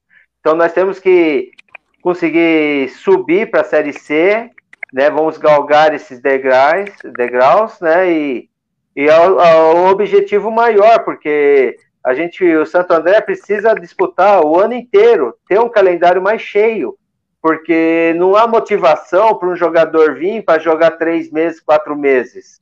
Porque quando o jogador começa a entrosar o, quando começa a ter um entrosamento, acabou o campeonato, porque o campeonato paulista é, é um campeonato curto. Então, a hora que está tendo aquele entrosamento legal, o campeonato praticamente está acabando. Então, tendo uma continuidade de uma outra divisão, né? Então tudo isso pode facilitar muito mais e não só para nós torcedores que amamos o futebol, mas para o próprio clube, porque isso gera patrocinador, gera renda e é tudo uma coisa vai consequência com a outra, tudo favorece. Precisamos de mais calendários. Eu, não vamos ver com o Denis. Ô, Denis, você acha que agora a gente participando da Série D, para o ano que vem, o Santo André tem uma possibilidade melhor de começar um campeonato mais organizado? Ou você acha que esse time da Série D, não, nós não vamos conseguir ter uma, uma base suficiente para poder ter um time competitivo já para começar o ano, já pelo menos com equilíbrio? É, a Série D, na verdade, sim, o time que joga a Série D não joga Paulistão, né? São níveis totalmente diferentes. Então, acho que para manter essa continuidade, o Santo André precisa subir pelo menos para a Série C, né? Para uma Série B, que aí sim é mais ou menos o mesmo time que joga o Paulista é o time que joga uma Série B ou uma Série C. Né? Dá para você manter um, um, um padrão. Enquanto a gente estiver jogando só Série D, não vai conseguir manter essa sequência, né? Esse ano aí participando é, da Série D com, com bastante garotos da base, com o pessoal que pertence ao Santo André e jogadores que estão trazendo, de repente é, seja possível manter uma espinha dorsal ali de, de 10, 12 jogadores para no ano que vem só complementar o time com jogadores com algumas peças aí trazidas, né? Que seja mais nível de, de Série A1 mesmo, né? Porque você vê quando o bicho pega, quem segura é a base, né? A nossa zaga estava muito fraca esse ano. Quem que segurou? Foi o PV, né? Que jogou bem, teve aquela falha no jogo contra o São Paulo, acontece, mas nos outros jogos jogou bem. Quem que fez o gol? Salvador contra o Mirassol foi o PV. O único jogador da base que a gente tinha foi o que segurou o Rojão. Né? Em dois, no ano que a gente caiu, também um monte de jogador mercenário, o time não deu, não deu liga, é, mas quase que a gente se salvou. Foi com Garré, foi com Dudu, né? foi com o Ernton. Esses jogadores que entraram lá e deram sangue. Então, se a gente conseguir pelo menos manter uma espinha dorsal aí de, de ter 10, 12, 15 jogadores do que pertencem ao Santo André, formado pelo clube, né, que tem contrato longo, é, para jogar o, a, o Paulistão e trazer só mais jogadores para reforçar o time, eu acho que já, já melhora, né? Já melhora. Porque se esses jogadores que vierem não, não derem resultado, a gente pode colocar um, um jogador da, da base aí que vai acabar ajudando. Né? Inclusive, a gente está tendo a volta do David Ribeiro, né? David Ribeiro, que já, inclusive, já tem até uma certa experiência, já até disputou o Paulistão, se eu não me engano, em 2017. Chegou até a fazer um gol, inclusive, lá, acho que contra o Ituano, se eu não me engano, David Ribeiro. Está voltando. É um jogador que pode ser que tenha um potencial diferenciado junto com o Nunes, né? Então acho que a gente começa, por exemplo, já ter alguma arquitetura para o time, né? Alguma projeção, né? E acho que é o que falta realmente é a questão mesmo do meio de campo. É, é você vai colocar a garotada ali, mas precisa aquele cara do meio de campo ali para dar uma experiência. Então a gente já tem alguma, o PV, temos o Bahia, parece que ele faz a lateral, é, temos alguns, alguns jovens em potencial inclusive alguns emprestados, inclusive, né, para outras agremiações. Então a gente até tem uma garotada bacana aí. Eu acho que se de repente dá uma liga legal entre esses, esses mais experientes com essa garotada, olha, sinceramente eu estou até confiante, viu? Talvez aí seja um sangue novo aí pro para a Série D totalmente diferente do que foi no Paulistão, né? Então estou com uma expectativa boa aí, né? E você, Ayrton? Tá, tá com uma expectativa boa aí com a molecada? Ah, eu, eu sou daquela opinião, só a molecada é, resolve em partes. Mas você tendo jogadores com bagagem, com experiência, para mesclar, fazer aquele meio de campo, para fortalecer o elenco, vai ajudar muito, porque a base só para disputar uma Série D é uma uma pegada maior. Então, quer dizer, é um campeonato totalmente diferente para eles. Então, tendo jogadores experientes para compor o elenco, o Nunes, se vir o Branquinho, né? Então vai dar uma certa tranquilidade para eles. E eu acho que eu também estou esperançoso nessa série D, sim, viu? Eu acho que vamos conseguir colher bons frutos. E você, Denis, está confiante? Sim, eu estou confiante.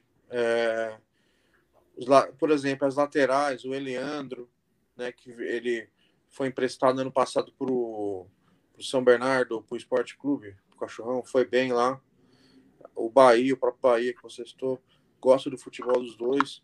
Né? Eu acho que se eles estivessem no elenco esse ano, eles teriam dado muito mais conta do que os dois laterais que a gente tinha, Marcos Martins, né? Os laterais não jogaram nada, não jogaram nada. Se a gente tivesse com Eliandro e com o Bahia, ele teria ido melhor. Entendeu? E assim, o, o Will foi bem na. Vai vir para jogar, né? No, foi bem no Juventus, né? Foi, foi elogiado. O Santiago estava no, no São José. Então, assim, é um time de, de base, mas assim, com jogadores que já ganharam alguma experiência, né? O David aí, que era uma grande aposta, que foi muito bem, né? No, acho que foi em 2018 a gente participou da, da final do, do interior lá contra o Ituano, ele jogou muito bem naquele paulista, mas ali eu acho que subiu um pouco para a cabeça dele, que foi para São Paulo, depois forçou para ir para a Bulgária. Mas assim, é um jogador muito bom, que tem muito potencial, né? Achei legal o Santander ter feito um contrato de dois anos com ele agora assim, eu acho que ele tem tudo para ir bem aqui no Santo André, né? É uma nova chance para ele, no recomeço, rodou, é, foi pro Red Bull, não deu certo, né? Mas aqui eu acredito que ele vai que ele vai conseguir voltar aquele futebol lá quando ele começou a carreira dele, né? Eu acredito assim, é, veio Nunes, hoje eu vi duas contratações aí, um meia e um zagueiro, né? Jogadores jovens, é, não sei, não, nunca, nunca vi jogando, não acompanhei, né? Mas assim, jogou em times de nível aí de série D. Vamos ver o que, que, o que a diretoria vai trazer, né? De reforço.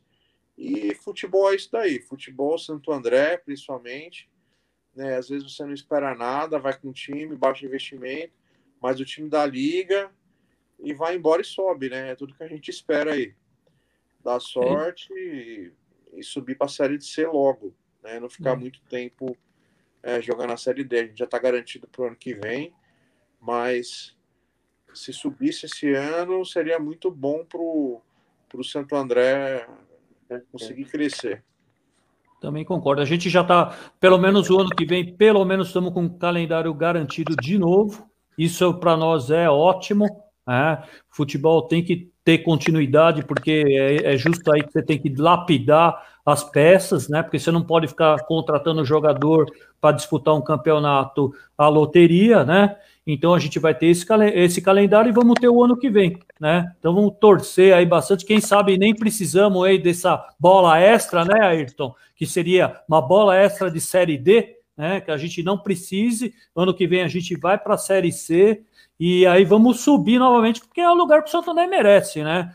Lembrando que eu acho que o grande culpado da, da situação que o Santo André está é o Bruno José Daniel. Infelizmente, esse Bruno José Daniel tem sido uma pedra no sapato do torcedor ramalino, porque derrubaram a Marquises lá, jogando sem torcida, torcedor andreense é um guerreiro, porque não é fácil. A, além de tudo, a gente não tem, a, mesmo sem pandemia, para quem não sabe, a gente tem que fazer malabarismo para esse jogo do Santo André. É portão fechado, é, é estádio de visitante, e isso não dá mais. O Santo André tem que ter a sua casa, o seu lugar para jogar. Não é mesmo, Ayrton? A gente está nessa situação graças a, é, é, infelizmente, aos nossos governantes aqui da cidade que não estão valorizando o time da cidade. Então, volto a repetir: nós não podemos ficar refém dessa situação.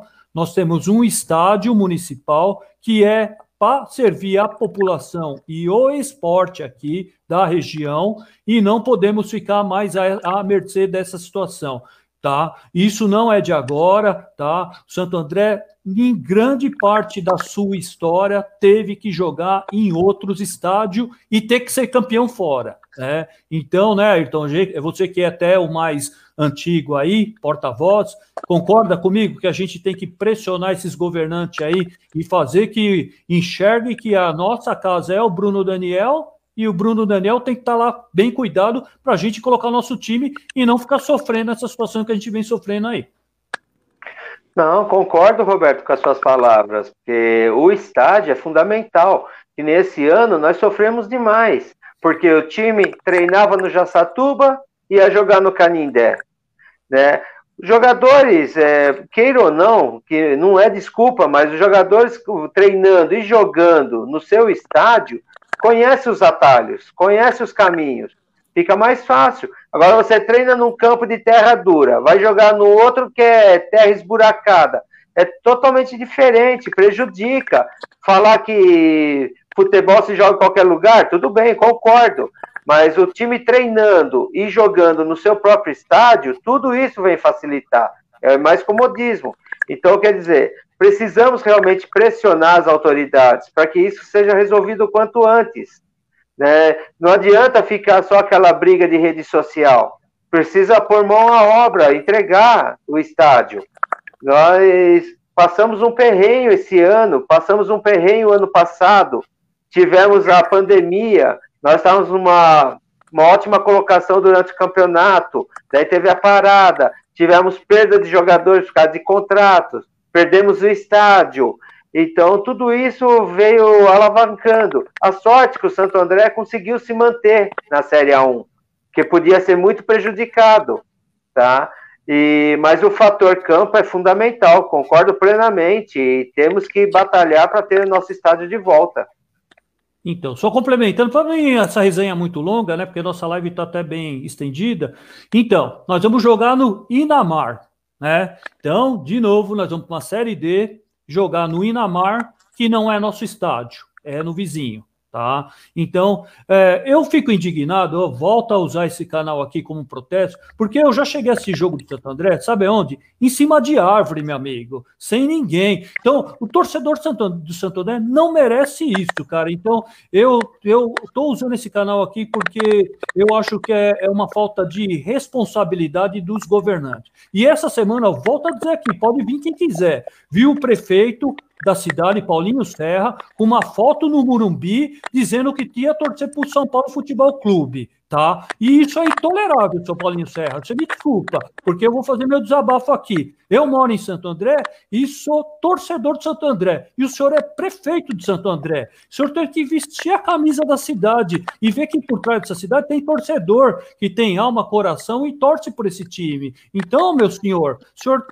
tenha dignidade e entenda que o esporte faz parte do sangue do torcedor. Nós não podemos viver mais essa situação que é vergonhosa. Nós vamos disputar a Série D no Inamar e eu volto a fazer meu protesto aqui. É inadmissível o Santo André jogar fora dos seus domínios. Então, por favor, o seu prefeito, tome as atitudes junto com, as pessoas responsáveis e faça que o Bruno Daniel seja a praça esportiva do, do cidadão andreense e que represente o time da cidade que leve o nome, tá? Passa a bola para o Denis, desculpa aí meu desabafo aí, moçada. Tá certo.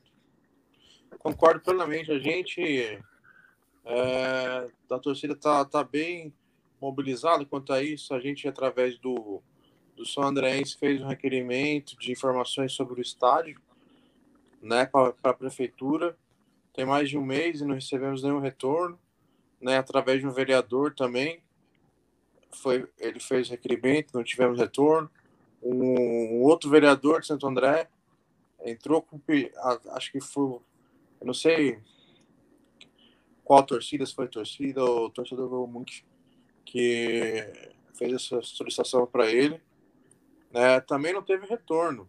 Então, assim, é, vereadores, torcedores, todo mundo cobrando e a gente não tem retorno nenhum. A gente viu que eles voltaram a mexer no Bruno Daniel, mas é, deram previsão que vai estar pronto em agosto, né? Mas a previsão não está pronta em fevereiro e até agora nada, até agora nada, né? Então a gente, tá, a gente já não já nem acredita mais, né? É. Lembrando que é importante sim o programa de vacinação, mas não atrapalha em nada no andamento. A obra é lá no campo, né? E as vacinação, eles estão usando ali o percurso que é arquibancada leste, que é onde a torcida do Ramalhão costuma ficar. Não atrapalha em absolutamente nada fazer essas obras aí. Então, cabe aos go os governantes olharem de, de uma outra maneira essa situação. Não podemos mais ficar refém disso, tá? Assistir jogo em cima de árvore, me desculpa, não dá mais, sabe? O Sotodé é muito maior que isso. né? não, é impossível acontecer. Então veio numa sucessão de decadência, porque não tem como a gente assistir jogo. Não sei se o Denis e o Ayrton foi. A gente foi em Araras, né? é, assistir jogo em Araraquara. Torcedor tem que se deslocar de Santo André para assistir jogo em Suzano. Ô, oh, meu caro, não dá, né? É demais. Copa Paulista, né? E, e o Santo André é tão forte, tão forte, que a maioria das vezes conseguiu ser campeão fora de casa. É impressionante, né? Inclusive o título, que pouca gente, pessoal, lembra, de 2008, nós ganhamos no Anacleto Campanella.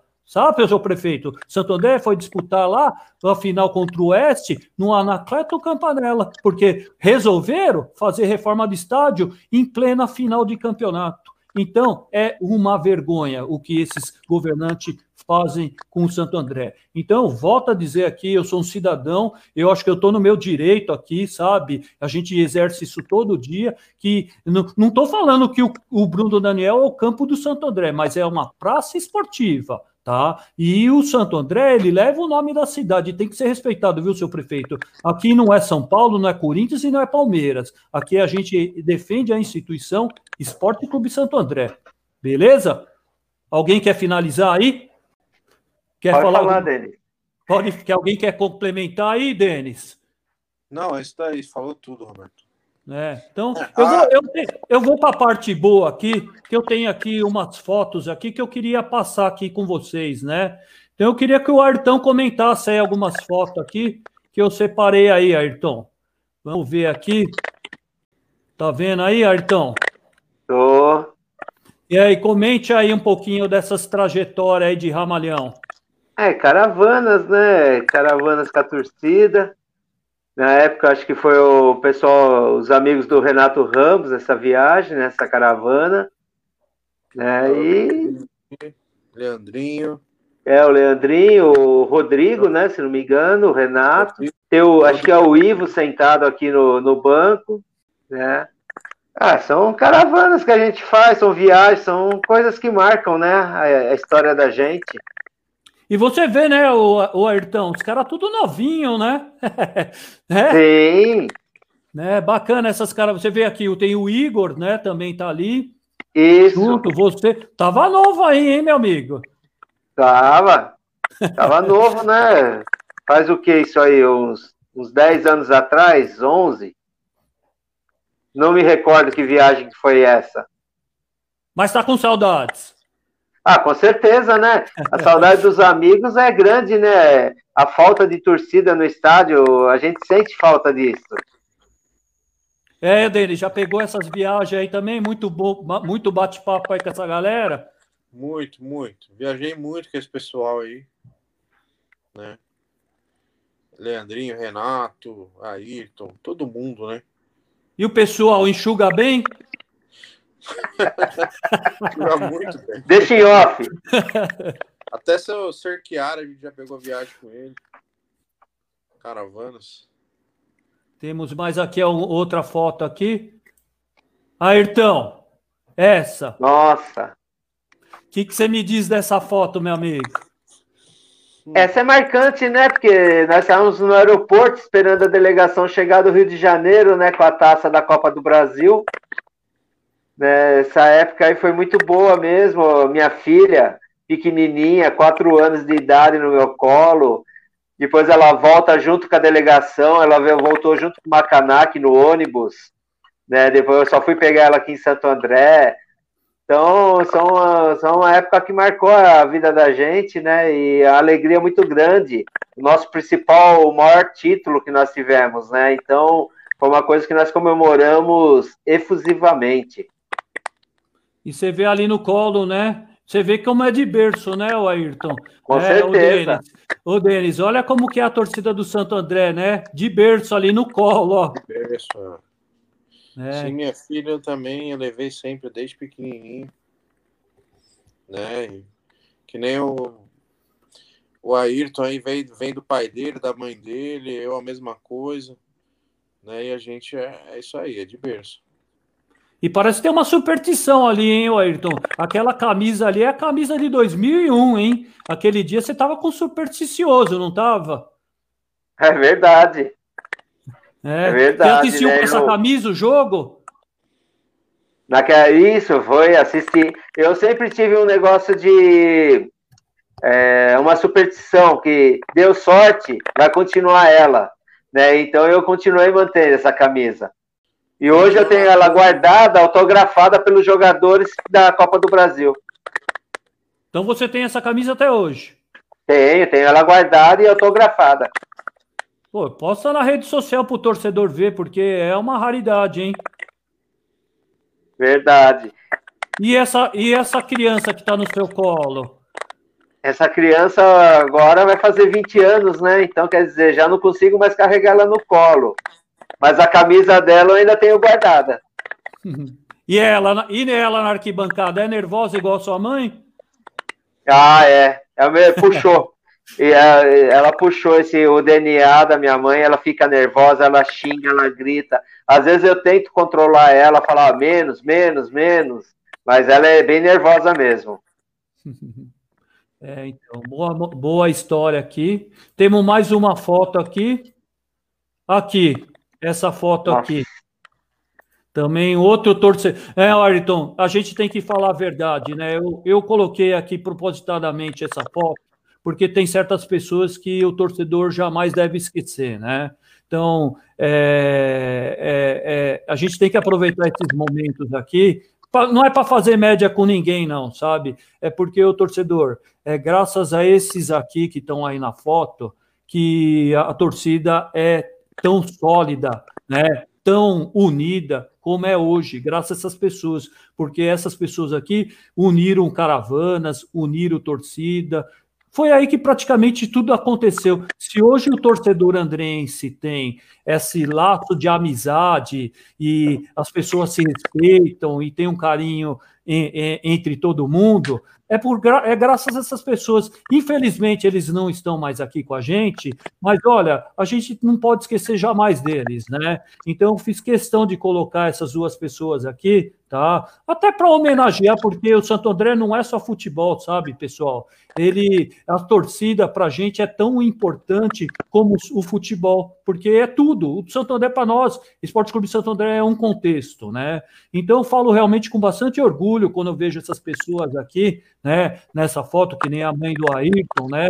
E o próprio Decão, teve o Nelson, tem o Ovídio que está até hoje aí, e tem o Esquerdinha, e olha, e outros tantos mais aí, seu Madruga, que está aí com a gente aí todo dia, tem muita, a torcida do Santander é enorme, né? Então vale lembrar que é graças a essas pessoas aí que, olha, a gente tem muito orgulho também da nossa arquibancada, que é o nosso título aqui da nossa live, né? Arquibancada Andreense. E eu falo de coração, viu, moçada? Porque é, dá muitas saudades, porque essas pessoas aí realmente foram muito marcantes aí para mim.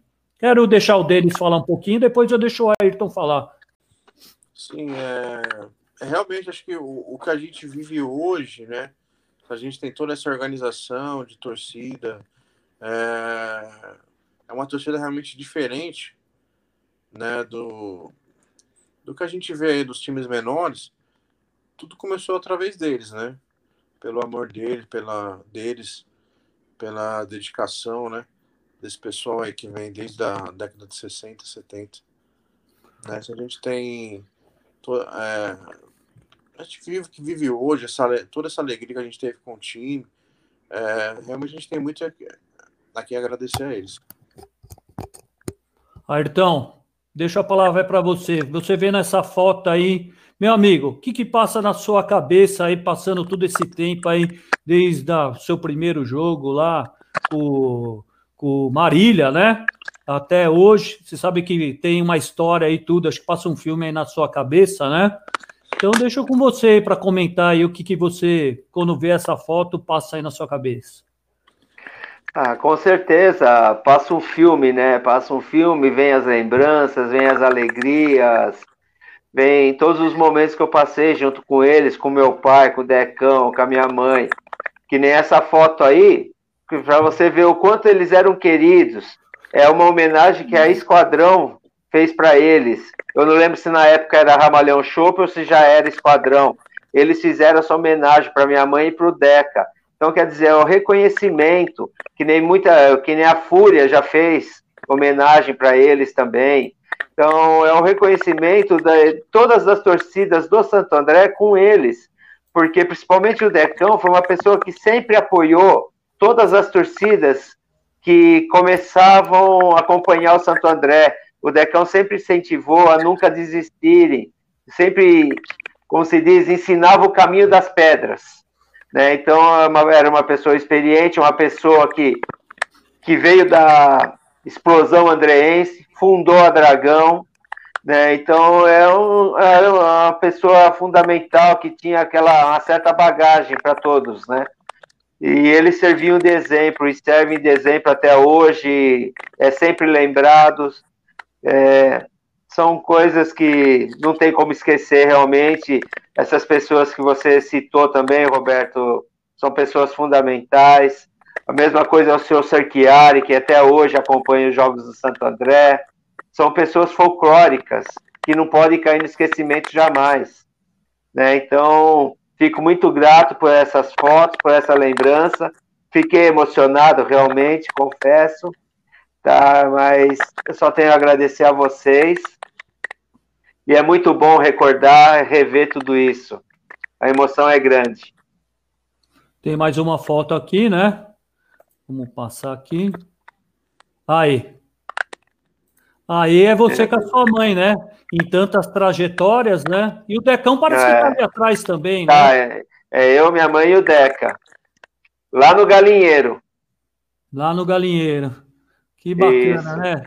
É uma... Então é isso, né? Aqui que eu, eu procurei colocar essas fotos aí, pessoal, porque para mostrar que o Santo André vai além do futebol, tá? Eu sempre falo aqui nas minhas lives, apesar de ser uma não é live que eu sempre procuro vir aí falar de jogo. Eu gosto, eu sou um cara muito saudosista, né? Como vocês já perceberam aí, que eu vivo já há muito tempo esse essa atmosfera do Ramalhão cresci com isso, né? O Ayrton cresceu, o Denis também, né? Sabe bem o que eu estou falando. Então eu não fujo às minhas origens, viu, moçada? Então, sempre que eu tenho uma oportunidade de bater uma resenha e rever lá o, o, a minha trajetória aí do Ramalhão, eu volto e falo com muito orgulho, sabe? Porque eu, eu, sou, sou, eu só sou torcedor do Santo André, não é pelo só futebol, não. Fiz muitas amizades, lógico, né?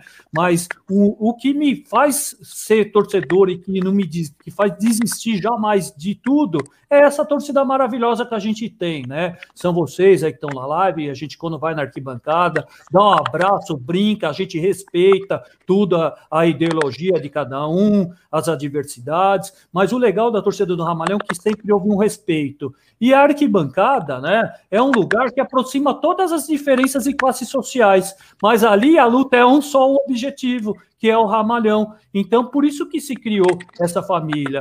É muito diferente você torcer para o Santo André, para o Corinthians, Palmeiras, São Paulo. Ele, o pessoal, o torcedor no time grande jamais vai entender o que a gente sente, tá? Que é amor verdadeiro, não é ir lá só em estado ver, vibrar com o seu time e que ganhou o campeonato. Para a gente, às vezes a vitória é disputar o campeonato né? E como eu vi o ano passado, o pessoal comemorando que a gente ia disputar a Copa Paulista, né, moçada? E aí o pessoal vibrando, pô, meu, nós vamos disputar a Copa Paulista, vai estar tá reunindo a galera, a gente vai poder se reencontrar, vai poder bater papo. E é isso que eu vou sempre pregar, viu? Desde que eu, é, desde que eu ainda continuar sendo torcedor do Ramalhão, né? Eu vou continuar sempre pregando o que é a minha ideologia, é ser amigo de todo mundo, é, essa amizade, essa união, a gente que tem com todos os torcedores, tá? Então é para finalizar, né? Eu só passei realmente esse, esse, essas fotos para a gente lembrar que realmente a torcida é tão importante como o nosso futebol. Lógico, os dois, é, juntando os dois, é a nossa história, né? Então, para finalizar, né, que a gente estendeu bastante aqui hoje, né, Vou passar a bola aí para o nosso amigo Ayrton, agradecendo aí a participação, Ayrton, tá? Oh, honra aí ter você aí no arquibancada, espero que você venha mais vezes. Aí você vê, papo é tão... É, papo, a gente começa a bater papo, o tempo passa e a gente nem percebe, né? E lógico que teria muito assunto aí para a gente conversar, ia passar noites e dias aí, porque eu, eu nem passei toda a história, né? Mas deu para passar uma para a galera aí um, uma mensagem bacana, né? Um pouco da sua história. E isso a gente agradece aí. Espero que você volte outras vezes aí. Então, deixa o espaço aí para você se despedir aí do pessoal, agradecendo aí a sua participação. Fique à vontade. Não, com certeza. E eu estava só para finalizar, eu acabei lembrando que eu já fui acompanhar o Santo André duas vezes de trem. Eu fui para Marília de trem e fui para Jundiaí de trem. Chegando lá, só tinha eu e minha mãe, né, no estádio, né, torcendo para o Santo André. Então foi, foram épocas, foram épocas que marcaram também minha, minha, minha trajetória com a minha mãe, né? Mas eu agradeço o convite, estarei, estou à disposição se vocês um dia precisarem novamente. Foi realmente foi uma hora e quarenta, muito agradável, um bate-papo muito bacana e espero que quem acompanhou tenha sido bacana para todos vocês também. Né? Então, eu agradeço demais o convite de vocês, do Zé Eduardo, que me convidou, tá? Então, fico muito feliz e, e obrigado a todos. Valeu, Artão, muito obrigado aí. Vamos passar a bola para o Denis e vamos fechar. Valeu, Denis, muito obrigado. Uma honra aí ter você aí, ter um papinho aí também da sua história. Espero que depois da pandemia a gente faça aí inúmeras caravanas, né? Você, o Ayrton, vamos lotar os ônibus, vamos vibrar aí com o Ramalhão, vamos zoar com o pessoal aí da torcida e vamos seguir nossa história. Vamos estar na torcida aí para que volte tudo o mais rápido possível, porque é isso que nós estamos precisando, não é mesmo, meu amigo? Sim, sim, com certeza. Espero que logo estejamos todos vacinados, né? Com o Bruno Daniel operante de novo aí. É, quem sabe esse ano, nas finais aí da Série D, né, a gente possa estar no estágio aí, se Deus quiser. Agradeço o convite seu, do Zé, do pessoal, agradeço a todos que acompanharam a live aí. Foi muito bacana mesmo. A gente está há quase duas horas conversando aqui, muita resenha, né? Sempre, sempre bom falar sobre o, o nosso ramalhão. E agradeço o convite, estou à disposição aí também. Obrigado, Denis. Valeu, galera. Agradeço também a participação de todos vocês. Espero que tenha gostado da nossa live. Né? Foi uma live meio duradoura, mas a gente procurou aí passar um pouquinho da nossa história aí. E esperamos aí a semana que vem, terça-feira. Tamo junto aí. Valeu, galera. Um abraço e até a semana que vem. Tuas cores